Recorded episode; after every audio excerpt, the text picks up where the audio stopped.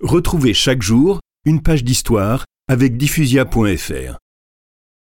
Christophe Colomb lève l'ancre le 2 août 1492.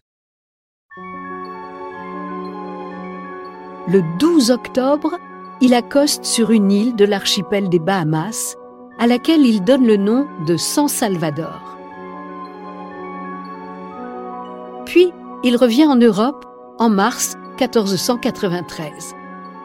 Et ce qu'il rapporte de ses expéditions n'est rien par rapport à ce qu'il en espérait.